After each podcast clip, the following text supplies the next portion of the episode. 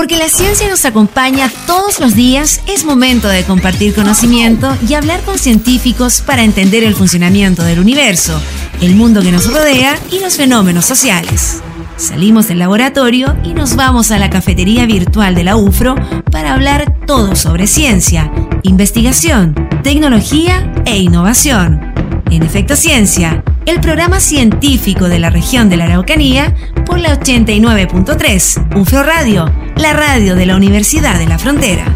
Conduce Alex Seguel. Hola, hola, ¿cómo están? Bienvenidos y bienvenidas a Efecto Ciencia, ya abriendo este espacio que tenemos el día sábado acá en UFRO Radio para hablar de ciencia, de tecnología, de investigación, de todos estos temas interesantes que muchas veces necesitamos conocer, aprender, distintos procesos, distintos fenómenos naturales, distintos fenómenos sociales también que necesitamos ir también profundizando y entendiendo para comprender justamente qué es lo que está pasando en un mundo con constantes cambios que están ocurriendo a nuestro alrededor. Hasta las 16 horas les vamos a acompañar con investigación, con música, con información científica acá en UFRO Radio. Estamos en la 89.3 en Temuco, en la 94.1 en Angol y en la provincia de Mayeco. Comenzamos, bienvenidos.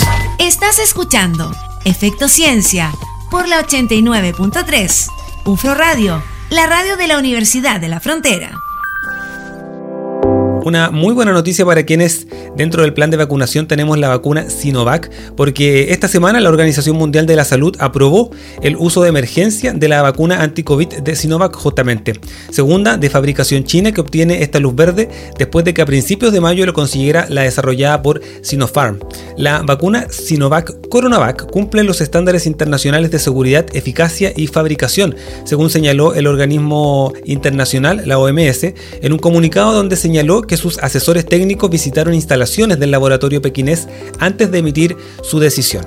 La vacuna de Sinovac es la más utilizada en Chile y de acuerdo al último estudio del Ministerio de Salud tiene un 65,3% de efectividad para prevenir COVID-19 sintomático, un 87% de efectividad para prevenir hospitalización y un 90,3% de efectividad para prevenir el ingreso a una unidad de cuidados intensivos. Se trata del sexto fabricante que logra entrar en la lista de uso de emergencia después de que antes lo consiguieran las vacunas de Pfizer, la primera que lo consiguió, Moderna, AstraZeneca, Johnson Johnson y Sinopharm.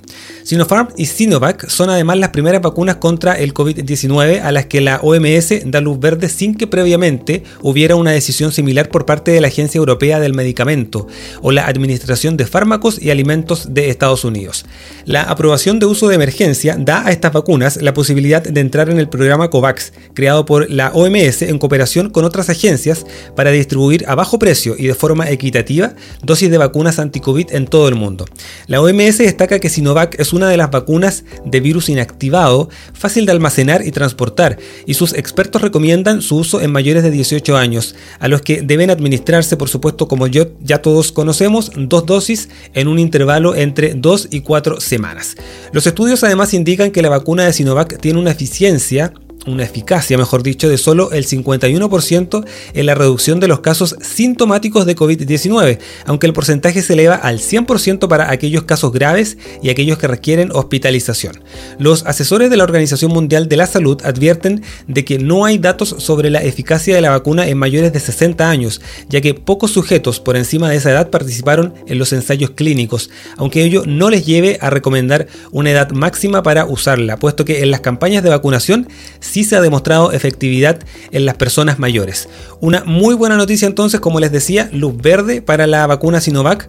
El organismo internacional, la Organización Mundial de la Salud, aprueba el uso de esta vacuna que justamente ha sido la más utilizada en nuestro país dentro de la estrategia de inmunización, por supuesto, que se está llevando para hacer frente al COVID-19. Hasta las 16 horas hablamos de ciencia, investigación, pandemia, COVID-19 también, acá en UFRO Radio. Efecto Ciencia por la 89.3. UFRO Radio. Seguimos hablando de ciencia, de tecnología acá en UFRO Radio hasta las 16 horas. Les quiero comentar sobre un estudio que apareció algunas semanas atrás con respecto al daño que provoca el alcohol al cerebro. ¿ah? No importa la cantidad, el alcohol puede generar un daño al cerebro según un reciente estudio. Investigadores del Reino Unido llegaron a esta conclusión que independiente de la cantidad en el consumo o de la cuantía del consumo, el alcohol afecta negativamente el volumen del cerebro. El estudio todavía debe ser revisado por otros expertos, pero ya da luces y señales justamente de este tema. Un nuevo estudio, liderado por investigadores de la Universidad de Oxford en Reino Unido, asegura que no existe una cantidad apropiada para el consumo de alcohol, ya que esta sustancia puede generar de todas formas un daño al cerebro. La investigación en la que analizaron a más de 25.000 personas en el Reino Unido sugiere que mientras más alcohol se ingiere, menor es el volumen cerebral cuanto más bebía la gente, menor era el volumen de su materia gris, dijo la autora principal del estudio y profesora clínica de la Universidad de Oxford. No hay un umbral en el daño del consumo de alcohol. Cualquier tipo de alcohol es malo y dañino. Aparentemente todo el cerebro se ve dañado, dijo la investigadora. En el estudio, que aún debe ser revisado como les decía por otros expertos, la profesora clínica de la Universidad Británica explicó que el volumen cerebral se reduce con la edad y más gravemente con la demencia. Un volumen cerebral más pequeño también predice un peor desempeño en las pruebas de memoria. Los científicos que publicaron su estudio recientemente, como les decía, en una revista de investigación científica del área médica, analizaron diferentes patrones de consumo, tipos de bebidas y otras condiciones de salud que pudieran influir en el resultado de la investigación. Los expertos sostienen que no existe un nivel seguro para ingerir alcohol, lo que significa que independiente de la cantidad consumida, este producirá un daño al cerebro. Asimismo, los investigadores advirtieron que ciertas características como la presión arterial alta, la obesidad o el consumo excesivo de alcohol elevan todos estos riesgos. Muchas personas beben moderadamente y piensan que esto es inofensivo o incluso protector, señalaron algunos investigadores relacionados al estudio. Además, se analizó si beber vino moderadamente podría ser beneficioso en comparación con otras bebidas alcohólicas. El estudio, sin embargo, no encontró evidencia que asegure que esta bebida alcohólica, el vino, no pueda generar un impacto al cerebro. Bueno, es un estudio más justamente, pero que da luces también con respecto al daño que se puede generar en el cerebro. ¿ah? También hay, algunos estudios que tienen que ver con el efecto protector justamente que entrega, por ejemplo, el vino por las características que tiene en el sistema cardiovascular. En este caso, el estudio estaba más dirigido hacia el daño cerebral y no hay distinción, no hay diferencia en el tipo de bebida alcohólica para que el tamaño de la materia gris vaya disminuyendo y además con el tiempo. Hasta las 16 horas hablamos de ciencia, de investigación, de tecnología acá en UFRO Radio. Estás escuchando Efecto Ciencia por la 89.3. UFRO Radio, la radio de la Universidad de la Frontera. La sexta temporada del Café Científico de la Universidad de la Frontera comienza este miércoles, este miércoles 9 de junio, a las 7 horas por las pantallas de UFRO Visión. Seis años ya de esta iniciativa de divulgación científica que comenzó el año 2016 en los casinos universitarios justamente cuando podíamos realizar las actividades de forma presencial y que hoy día la pandemia, la virtualidad, esta comunicación remota que tenemos con ustedes nos ha llevado también a repensar esta actividad y hacerla de otra manera, pero seguir con el mismo entusiasmo, las mismas ganas y con el mismo compromiso de mostrar la ciencia y la tecnología tal como lo hacemos el día sábado acá en UFRO Radio. Así que aprovecho este espacio justamente para invitarles para que nos acompañen en el capítulo de estreno de este miércoles a las 7 de la tarde por las pantallas de UFROVisión. Vamos a estar hablando con el doctor Cristian Farías, él es geofísico, es académico investigador de la Universidad Católica de Temuco, es divulgador científico, también publicó hace muy poco el libro, el libro digo, Volcanes y Terremotos, un libro testimonial justamente no solamente para aprender estos fenómenos naturales desde la geofísica, sino que también tiene mucho que ver con los relatos de las personas que viven en los lugares donde ocurren estos eventos naturales. Un libro súper interesante y del cual nos va a estar contando justamente eh, la motivación justamente de escribir este libro y cómo ha llevado a la investigación también en esta área tan relevante, donde necesitamos tanta educación y estar tan preparados para poder enfrentar estos eventos naturales. Recuerden, este miércoles 9 de junio a las 7 horas por la señal abierta 38.1, la señal abierta de Ufrovisión, por las plataformas digitales de Ufromedios, vamos a estar comenzando la sexta temporada del Café Científico de la Universidad de la Frontera. Estás escuchando Efecto Ciencia por la 89.3. UFRO Radio, la radio de la Universidad de la Frontera. Una de las novedades que tenemos este miércoles para la temporada 2021 del Café Científico de la Universidad de la Frontera son las cápsulas. Son las cápsulas científicas que nos trae cada semana el equipo de Explain. Este equipo de divulgación científica de la UFRO, conformado principalmente por estudiantes de doctorado de nuestra universidad, nos trae de forma lúdica, de forma cercana, muchas temáticas de interés ciudadano, pero con un lenguaje cercano, que nos permite ir entendiendo y comprendiendo muchos procesos no solo naturales, sino que también sociales. Francisca Gómez, una de las participantes fundadoras también de Explain, nos cuenta justamente las novedades que trae Explain para esta temporada del Café Científico de la UFRO. Hola Alex, ¿cómo estás? La verdad es que como Explain estamos muy muy contentos de estar en este segundo año con ustedes como Café Científico, con las cápsulas Explain como siempre, en las cuales vamos a tener las últimas novedades del mundo de la ciencia y también tenemos otra sección este año que se llama Misión Ciencia. Esta sección eh, vamos a conversar con investigadores que egresaron de la Universidad de la Frontera, que están alrededor del mundo. Nos cuentan cómo ha sido para ellos estar en otro lugar en pandemia, cuáles son sus intereses y cómo finalmente los estudiantes de la Universidad de la Frontera pueden llegar a donde ellos quieran a diferentes lugares del mundo. Estamos muy muy contentos con todo el ánimo de poder comenzar y de poder entregar toda la ciencia a la comunidad. Perfecto. Muchas gracias por la invitación, Francisca. Y como decíamos entonces, este miércoles a las 7 de la tarde comenzamos el café científico de la Universidad de la Frontera por las pantallas de Ufrovisión, por las plataformas digitales de Ufromedios, donde no solo vamos a estar conversando en vivo con científicos y con científicas, sino que también vamos a tener estas secciones del equipo de Explain, como es la cápsula Explain y Misión Ciencia. Seguimos en Efecto Ciencia con UFRO Radio hasta las 16 horas. Les acompañamos con investigación, con ciencia y con tecnología. Estás escuchando Efecto Ciencia. ¿Saben cómo se transportan las moléculas en los organismos vivos? Principalmente mediante difusión molecular.